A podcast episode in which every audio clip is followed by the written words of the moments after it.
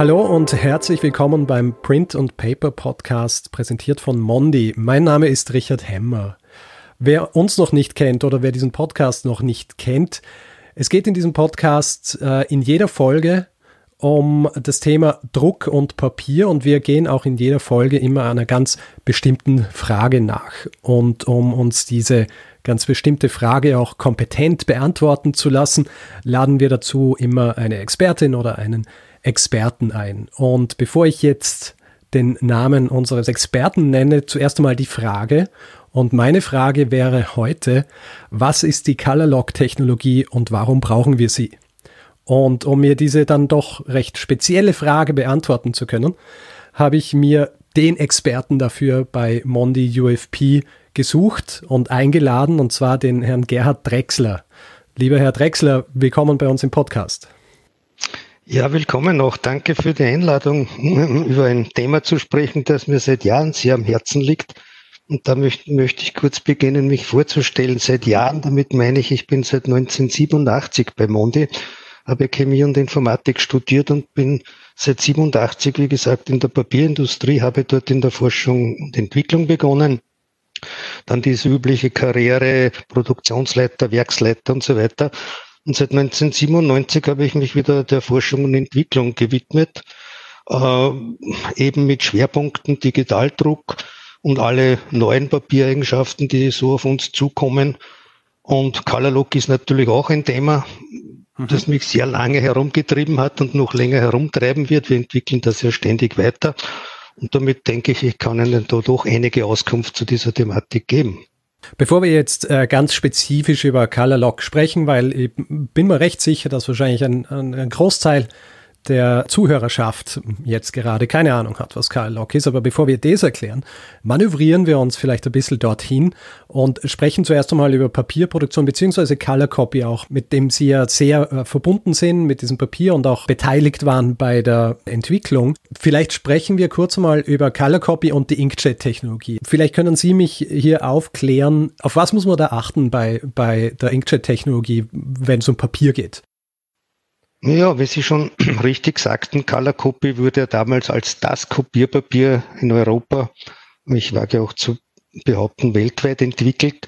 Ähm, und der Fokus lag natürlich auf dem Thema Kopieren. Und Kopieren ist halt eine Technologie, ähm, die arbeitet mit Toner. Das heißt, der Toner wird aufs Papier aufgetragen, elektrostatisch übertragen.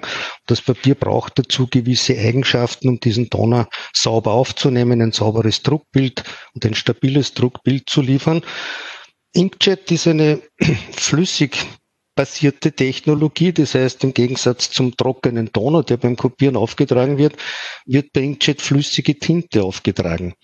Und damit braucht das Papier natürlich Eigenschaften, die jetzt fürs Kopieren gut sind und für auch für Inkjet nicht schlecht sind. Und da gibt es prinzipielle Papiereigenschaften, die für beide Technologien einfach, sage ich mal, förderlich sind. Color Copy wurde schon damals im Hinblick auf diese Desktop-Inkjet-Drucker, die hm, so damals so in der, in der High-Phase waren, ja, wo jeder so zwei bis drei solche Drucker gehabt hat, entwickelt, dass diese, diese Drucker auch für Color Copy funktionieren. Wobei natürlich der Schwerpunkt immer auf dem Kopieren lag und mhm für Inkjet, was halt möglich war in diesem Rahmen. Und darum, wir werden heute im weiteren Gespräch wahrscheinlich auf diese Thematik kommen. Was mussten wir alles tun, um aus dem Color Copy auch ein super Inkjet-Papier zu machen? Das heißt, ein normales Inkjet-Papier, äh, das ich reinstecke und irgendeinen Ausdruck liefert, sondern wirklich ein Inkjet-Papier, mit dem man sich wirklich sehen lassen kann. Sehr gut. Finde es auch großartig, dass Sie mir hier auch schon den Weg weisen, wo wir, worüber wir später noch sprechen werden. Bevor wir darüber sprechen, für alle Laien erklärt, was ist die Color Lock Technologie? Ja, da muss man etwas ausholen. Das, es, Sie sagen, es ist eine Technologie, ja, die eine lange Geschichte auch schon hat äh, im Inkjet-Druck. Ähm, um das erklären zu können, äh, muss ich ein bisschen über die Inkjet-Tinte sprechen. Mhm. Wir haben es hier mit Tinten zu tun, wie ich sagte, das sind Flüssigkeiten, die auf das Papier aufgespritzt werden. Diese Tinte besteht auf der einen Seite aus Farbstoffkörnchen meistens, ja, wenn man das so nennen darf, Pigmenten nennen wir das, Farbstoffteilchen und einer Trägerflüssigkeit. Und wenn diese, diese Mischung aus Trägerflüssigkeit und den Farbstoffteilchen aufs Papier kommt, ist es wichtig, dass man sehr schnell die Flüssigkeit von den, von den Farbstoffteilchen trennen kann. Das heißt, die Flüssigkeit soll so schnell wie möglich ins Papier hineingehen. Mhm. Die Farbstoffteilchen sollen möglichst an der Oberfläche bleiben, weil die verursachen ja dieses schöne Druckbild. Wenn das nicht passiert, äh, verschwindet sehr viel von diesen Teilchen oder Farbstoffen im Papier und der Ausdruck wird ja blass und, und, und nicht wirklich schön. Und dazu wurde eben diese Color-Lock-Technologie entwickelt. Im Prinzip geht es darum, ihm durch Papierzusätze Zusätze zu erreichen, dass diese Tintenteilchen, sobald sie aufs Papier auftreffen, blitzartig, man sagt, zusammenpacken, agglomerieren. Das heißt, aus vielen mhm. kleinen Teilchen wird ein großes Teilchen und das bleibt dann an der Papieroberfläche und das Wasser und andere Bestandteile verschwinden im Papier. Und das ist eigentlich der Kern dieser Colored Lock Technologie.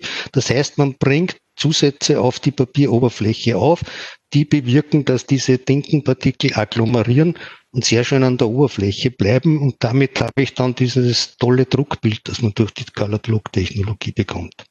Sehr gut. Das heißt, das ist jetzt einmal die, die Basis geklärt. Sollen wir noch ein bisschen tiefer gehen und auch darüber sprechen, was genau diese Dinge bei der Color Lock Technologie sind, die jetzt dafür sorgen, dass das so funktioniert? Also naheliegenderweise ein chemischer Prozess, aber vielleicht für die, die äh, das noch ein bisschen genauer wissen wollen, fände ich es auch interessant, hier noch ein bisschen tiefer zu graben, um wirklich auch diese Technologie verstehen zu können.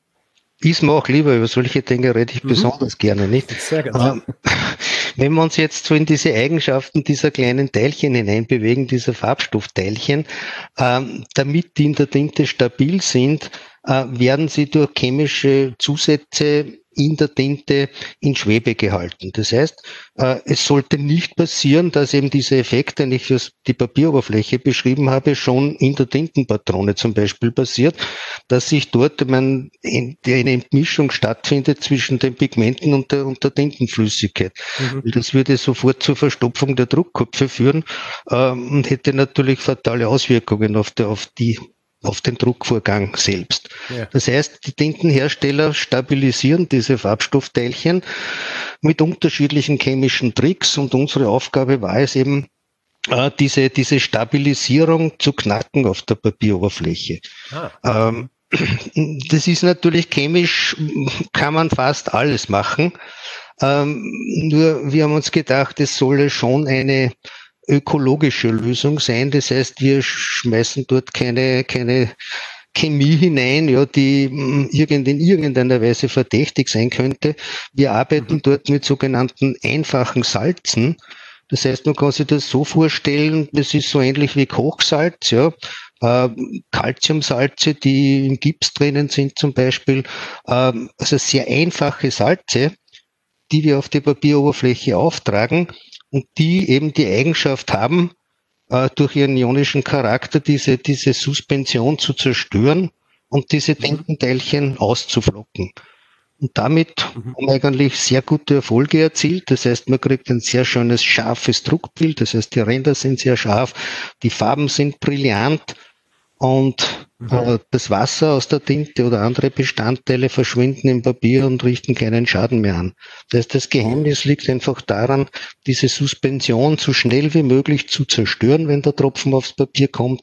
Damit agglomerieren diese Teilchen wieder, was sie auch tun würden, wenn sie nicht stabilisiert werden. Und wir haben diese Farbstoffteilchen sehr scharf an der Oberfläche liegen.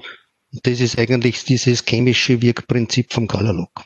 Das ist selbst für einen chemischen Laien wie mich sehr verständlich erklärt. Also ich äh, könnte es jetzt fast jemand anderem auch schon erklären. Weil Sie vorher erwähnt haben, dass sie im Grund die Technologie, die die Tintenhersteller verwenden, so ein bisschen reverse engineeren müssen. Das heißt, sie müssen sich anschauen, wie sorgen sie dafür, dass hier sich Flüssigkeit und die, die Pigmente nicht vermischen. Wie lange dauert es, bis sie so eine Technologie entwickelt haben? Äh, wie, wie lange hat es bei Colorlock gedauert? Und äh, wie kann ich mir das vorstellen? Wie viele Leute sind an sowas beteiligt? Naja, das ist eine, eine sehr komplexe Sache, weil wir haben uns ja sehr lange schon jetzt neben Kopierpapier mit Inkjet-Papieren beschäftigt. Ja, nicht mit Colorlock mhm. als Inkjet-Papier, sondern mit anderen Inkjet-Papieren. Okay. Und da haben wir gelernt, was man tun muss, dass man die Papieroberfläche so gestaltet, dass die Tinte dort eben ausflockt und ein gutes Farbverhalten gibt. Die Schwierigkeit bei dieser Geschichte ist, und jetzt komme ich wieder auf das Thema Kopieren zurück, man darf nichts machen, was den Kopierprozess beeinflusst. Papier Kopierprozess, wie gesagt, da geht es um trockene Teilchen, die elektrostatisch übertragen werden. Da geht es um Hitzefixierung, das heißt, das wird das Papier nach dem Auftragen der Donnerpartikel ordentlich erhitzt, dass der Donner festschmilzt. Und diese Prozesse darf ich durch irgendwelche Inkjet äh, Additive nicht beeinträchtigen, weil das wäre fürchterlich, wenn man sagt, okay, es ist ein Color Copy, kann aber nicht kopieren, dass dafür ist gut im Inkjet. Das heißt, diese Grätsche muss man machen und das dauert schon sehr lange. Äh, man spricht, die Entwicklung, wie gesagt, wir, wir hatten schon viel Vorwissen aus den Inkjet-Papieren, aber dahinter steckt natürlich intensive Kooperation mit Universitäten, mit Geräteherstellern auch, ja, äh, weil wir etwas über die Tinte wissen müssen äh, um dann zu wissen, wie man das so richtig äh, konzipiert, das Papier, dass mhm. diese Tinte auch ausfällt. Und ich sage da kein Geheimnis, jeder Hersteller hat eine andere Tinte, ja. äh, und man muss dort den kleinsten gemeinsamen Nenner finden, dass das Prinzip für alle Tinten gilt, weil wir können ja nicht an befehlen, mit welchem Drucker der da drucken muss, sondern ja. einen HP oder nimmt einen Canon oder was ich was.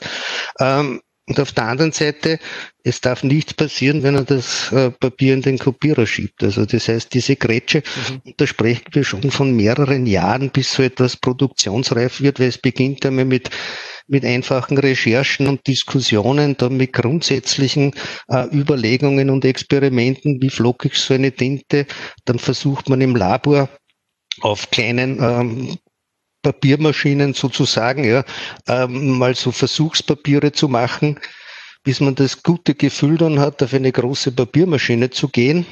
Äh, mhm. Und wenn man auf der großen Papiermaschine produziert hat, dann muss man eben diese ganzen Tests wieder machen. Das heißt, ich muss die ganzen Kopiertests machen, die wir hauptsächlich im Unternehmen selber machen. Äh, Inkjet-Tests müssen wir teilweise extern gehen, weil es so viele Drucker gibt, ja, die wir nicht alle haben.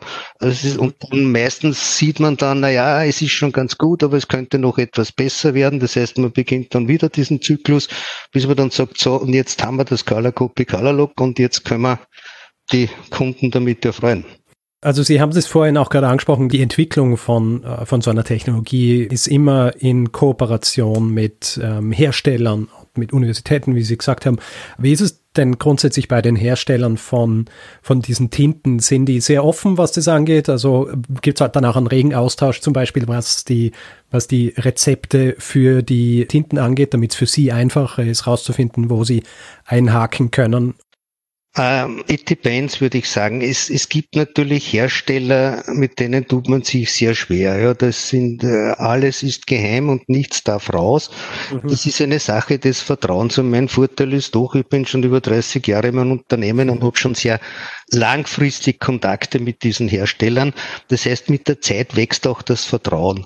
Und damit mhm. tut man sich leichter, Informationen zu kriegen. Man kann sich natürlich diese Informationen auch anderweitig beschaffen, indem man nachsieht, äh, welche Patente haben zum Beispiel diese Hersteller. Ja, Tintenpatente. Mhm. Heutzutage wird es sehr viel oder fast alles patentiert. Nur sind diese Patente so abgefasst, dass man kein gültiges Rezept rauslesen kann, sondern nur mhm. eine Bandbreite. Aber man kann über Mechanismen lernen. Äh, das nächste ist, äh, dass Hersteller sagen, ja, wir können dir die Rezeptur nicht sagen, aber du kannst die Tinte kriegen. Das heißt, wenn ich die Tinte mal in den Händen habe, und Monty ist wirklich ähm, chemisch analytisch extrem gut ausgestattet, äh, können wir die Tinte analysieren und uns anschauen, was ist da drinnen, welches Wirkprinzip wird da dahinter stecken, wie müssen wir angehen, dass wir die Tinte zum Ausfällen bringen.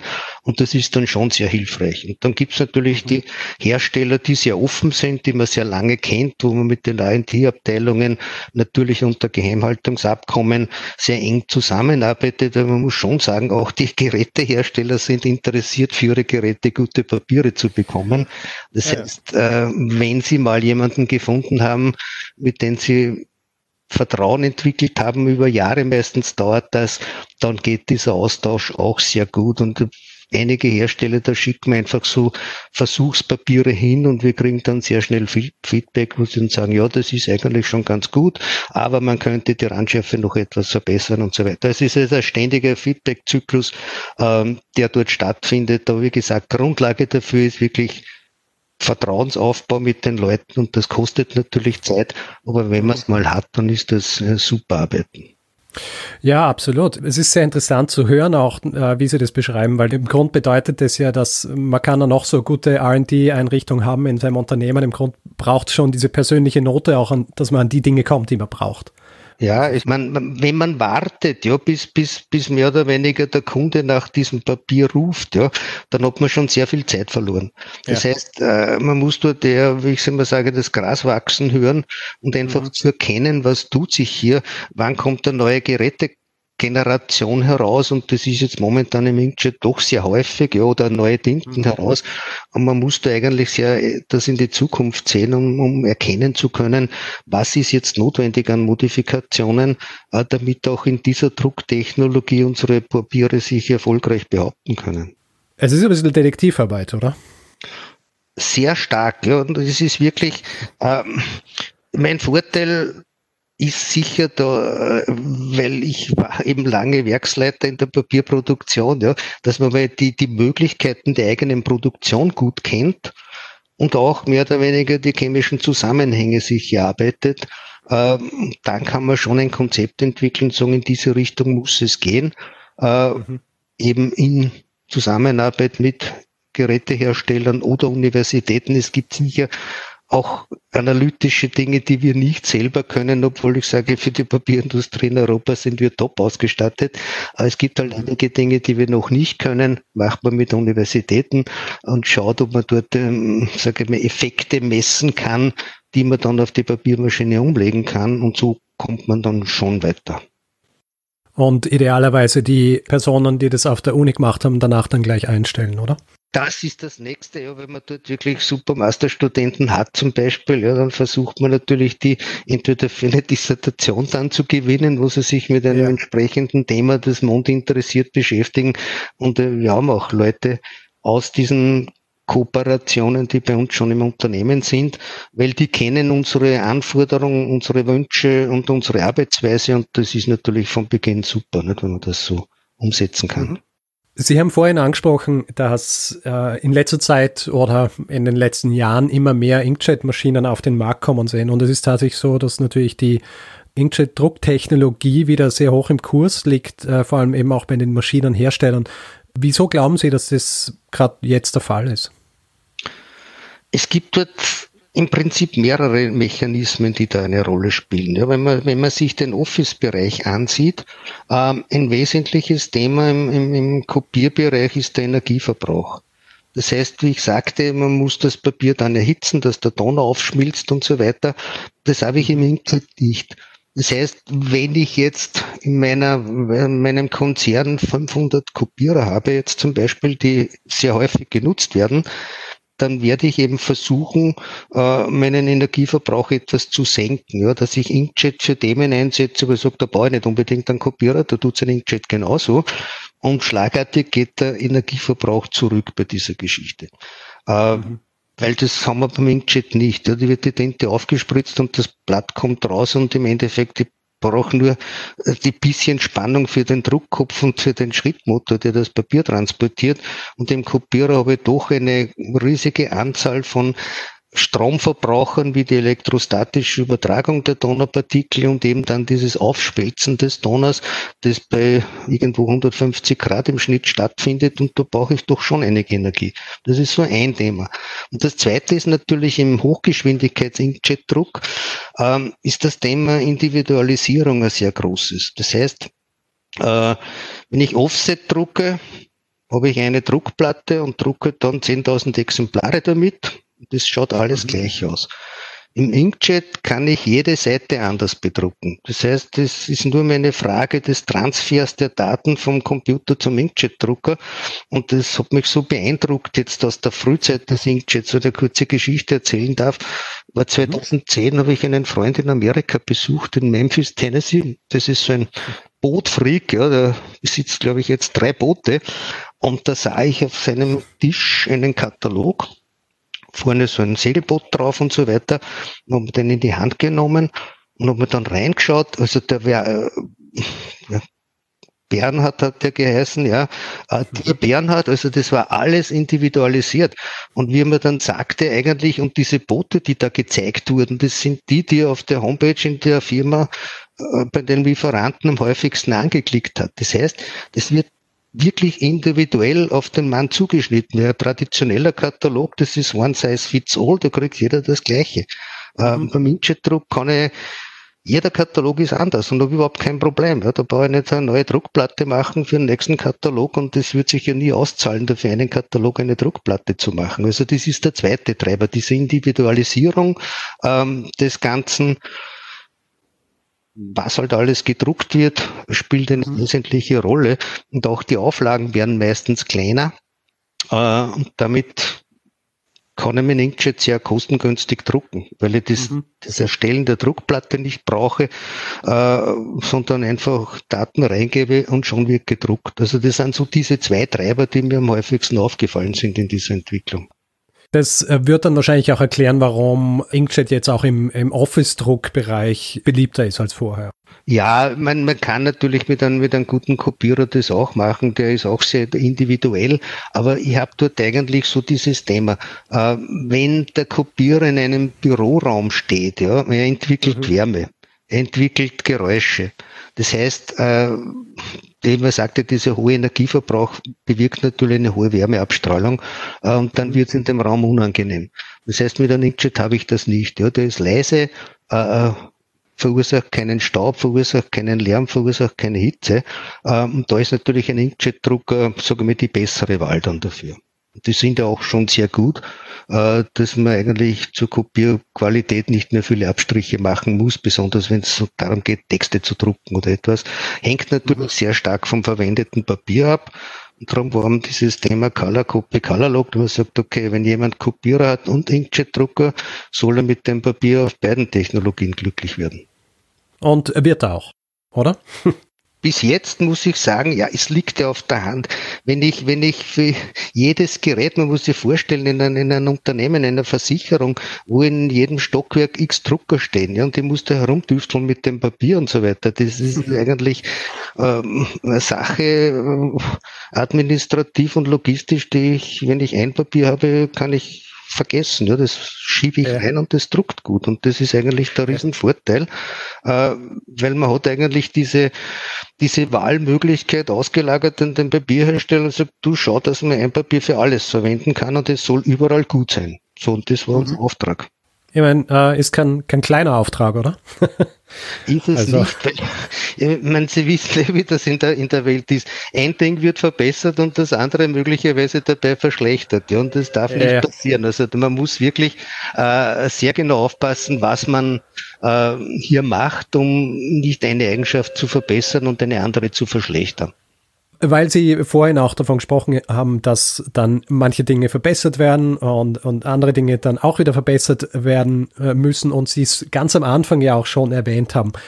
Es gibt für Color Copy beziehungsweise im Color Copy Sortiment ja jetzt auch eine Sorte, die ganz spezifisch für den Inkjet Druck gemacht worden ist, beziehungsweise für den Highspeed Inkjet Druck und zwar Color Copy Jet. Vielleicht können Sie äh, mir kurz, beziehungsweise mir und unserem Publikum kurz erklären, was jetzt das Besondere an diesem Papier ist. Ich nehme mal an, es ist auch wieder eine chemische Reaktion, die auf dem Papier stattfindet, wenn, wenn der Druck stattfindet, richtig? Da liegen Sie nicht ganz falsch, ja, das muss ich schon sagen. Aber dieser, dieser, dieser Hauptzweck für dieses Color Copy Jet war, wir haben uns damals bemüht, für den Inkjet-Druck wirklich ein, ein etwas glänzenderes Papier zu entwickeln, ja, weil es vielen Leuten einfach gut gefällt, wenn das Papier glänzt etwas. Mhm. Ähm, und damit ist dieses Color Copy Jet entwickelt worden. Wir tragen hier auf die Oberfläche zusätzlich zu unseren Salzen noch anorganische Pigmente auf. Da muss man sich vorstellen wie Kalkstein im Großen und Ganzen, äh, der das fein verteilt aufgetragen wird. Äh, und wenn man das Papier dann glättet, entsteht ein schöner, schöner glänzender Eindruck. Äh, und das haben wir eigentlich für den, für den Hochgeschwindigkeits-Inkjet ähm, entwickelt und in irgendeiner Diskussion, wenn man halt mit den Vertriebskollegen so spricht, haben wir gesagt, naja, sollten wir mal einen Kopierer probieren und ich habe das gleich in den erstbesten Farbkopierer reingeschoben und ich war begeistert. Ja. Also mhm. ist ein Druckbild rausgekommen, äh, gesagt haben, das gibt's ja nicht. Ne? Also das heißt, das hat einen, einen, einen super, super Effekt beim Kopieren und natürlich im Inkjet sowieso für das wurde es entwickelt. Und das ist eigentlich so diese Spitze der Pyramide ähm, der Inkjet-Papiere. Und das ist wirklich ein sehr schönes Papier, ein sehr funktionelles Papier und ist eben für wenn ich sage, ich möchte einen Katalog drucken, ja, und das ein bisschen glänzend anmuten und so weiter sein, mhm. eine super Sache oder einen Geschäftsbericht und so weiter, ähm, dafür würde das entwickelt. Das heißt, das ist noch einmal etwas auf der Oberfläche, das eben das Kopieren und den Inkjet verbessert. Und damit ist auch eine Spur teurer, ist ein bisschen mehr drauf, aber die Funktionalität spricht für sich und muss sagen, sowas sind wir froh, dass wir das haben bei Monty. Das ist wirklich ein Top-Papier. Sehr schön. Dann wären jetzt im Grunde all meine Fragen beantwortet. All die Dinge, die ich nicht wusste über Karl Lock, die weiß ich jetzt und mehr, was Sinn und Zweck unseres Gesprächs war unter anderem. Ich würde Sie gern abschließend noch, noch eine Frage fragen, die ein bisschen, wie soll ich sagen, breiter äh, gefasst ist. Sie können so ausführlich antworten, wie Sie wollen. Wo sehen Sie die Zukunft der Papierentwicklung? Also vor allem, was jetzt Ihren Tätigkeitsbereich angeht, also Research und Development. In, in welche Richtung bewegen wir uns hier? Sehr gute Frage. Das beschäftigt mich die meiste Zeit, weil ich bin in dem, für das Thema Vorsicht mehr oder weniger zuständig, ja, wo wir einfach versuchen, Entwicklungen zu prognostizieren, die da auf uns zukommen und natürlich speziell im Papierbereich, wobei wir natürlich sehr, sehr mit 360 Grad Radar schauen müssen, ja, ähm, nämlich zu, zu allen möglichen Beteiligten. Ja, man muss sich die Patente anschauen, da kann man eigentlich sehr schnell erkennen, dass da neue Technologien in Kommen sind, ähm, eben die Kontakte, wir sagten, zu den OEMs und dann diese kooperative F&D mit Universitäten, Interaktion mit Kunden.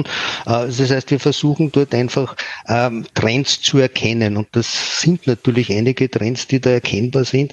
Das ist sicher in der nächsten Zeit eine Weiterentwicklung der Inkjet-Technologie.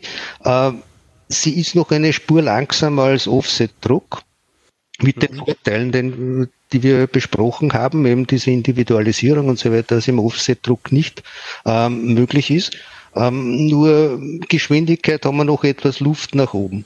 Beim, bei den Kopierern, da ist man eben von dieser elektrostatischen Donnerübertragung abhängig und das kann man nicht mehr steigern. Ja, das sind physikalische Grenzen, die man da eigentlich äh, nicht überschreiten kann. Beim Inkjet kann man das sehr wohl. Ja. Ähm, das heißt, ich kann meine Tropfen kleiner machen, ich kann meine Druckköpfe feiner machen, kann mehr Druckköpfe draufgeben und kann dann auch schneller fahren diesen Trend gibt es.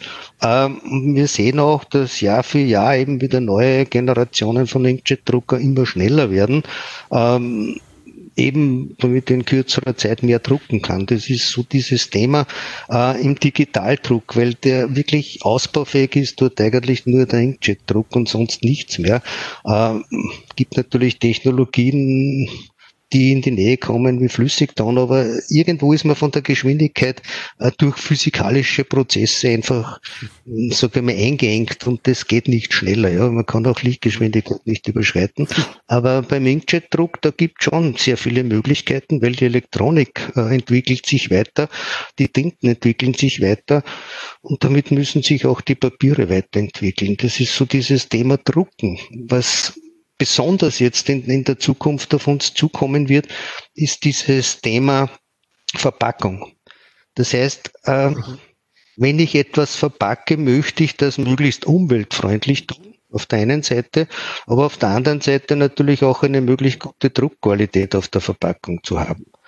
Wenn ich jetzt etwas verpacke, muss ich sicherstellen, dass das, was in der Verpackung drinnen ist, und das kann durchaus ein fetthaltiges Lebensmittel sein, ähm, darf da nichts passieren. Und mhm. das ist jetzt eigentlich, man nennt es Barrierefunktionen des Papiers, äh, ein Thema, mit dem wir uns sehr beschäftigen müssen. Wir sind natürlich durch unseren Maschinenpark sehr eingeschränkt. Ja, wir können da nicht fünf Schichten aufbringen auf das Papier, aber wir können doch durch sehr, sage ich mal, sorgfältig ausgewählte Barrierefunktionen im Papier gewisse Möglichkeiten für die Verpackung öffnen. Und Verpackung ist alles. Ja, das heißt, Thema weg vom Plastik, ja, Thema äh, vor Ort muss das gut aussehen, ja, das muss den Kunden, das muss, da darf kein blasser Aufdruck drauf sein, das muss schön sein. Und dort ist natürlich, dort wird die Nachfrage enorm steigen, weil dort spielt sich eigentlich vom Point of Sale spielt sich im Prinzip diese Entscheidung des Kunden und abgreift er nach der Verpackung oder nach der. Und da sehe ich eigentlich großes Potenzial. Äh, ist mindestens so schwierig wie die Inkjet-Entwicklung, aber dafür umso spannender in die Zukunft. Ähm, das sind eben diese zwei Themen. Also der Fortschritt im Digitaldruck im Inkjet ist er noch nicht an dem Ende der Fahnenstange angelangt. Mhm. Und diese Verpackungsthemen äh, werden immer interessanter. Äh, beginnt von der Verpackung für ein Parfum bis eben fetthaltige Lebensmittel, diese ganze Palette durch. Und wir müssen als Anko Design halt schauen, dass wir uns da eben in Segmente hineinarbeiten, die für uns interessant sind und auch machbar sind. Und das wird uns noch einige Jahre beschäftigen, denke ich, weil das ist ein mhm. sehr vielfältiges Gebiet. In eine Verpackung darf nicht Sauerstoff rein, in der anderen darf Stickstoff nicht raus, der anderen darf Fett nicht draußen, beim anderen darf Wasser nicht rein. Also das heißt, man hat eine Spielwiese, äh, die man da bespielen kann, die mehr oder weniger äh, so vielfältig ist. Ich, ich glaube, in der AND wird uns so schnell nicht langweilig werden. ich wollte es gerade sagen, ja, als Schlusswort quasi dass das ihnen auf keinen Fall langweilig werden wird.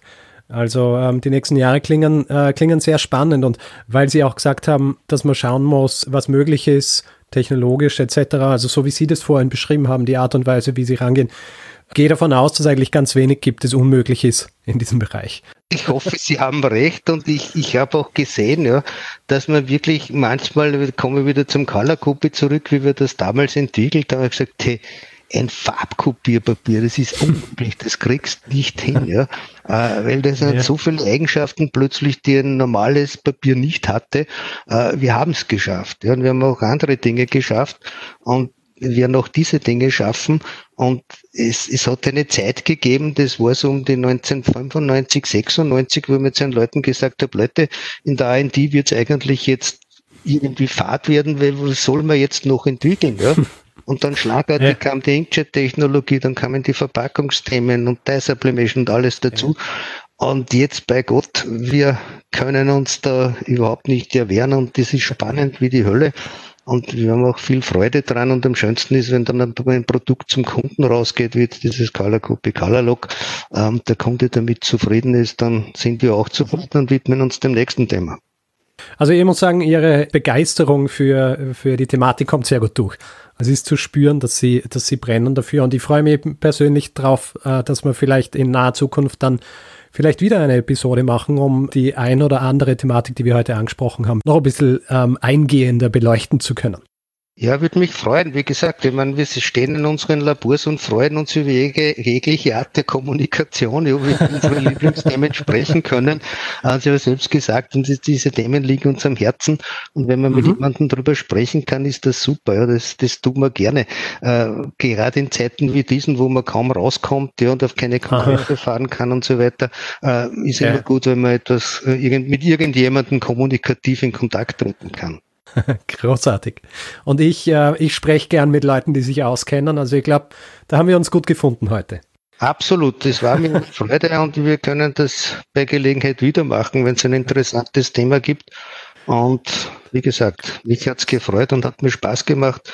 Ich bin jetzt wieder motiviert für die restlichen Stunden des heutigen Tages, ja, um schnell ein bisschen in Patente reinzuschauen, was Neues gibt. Genau, ein bisschen Detektivarbeit.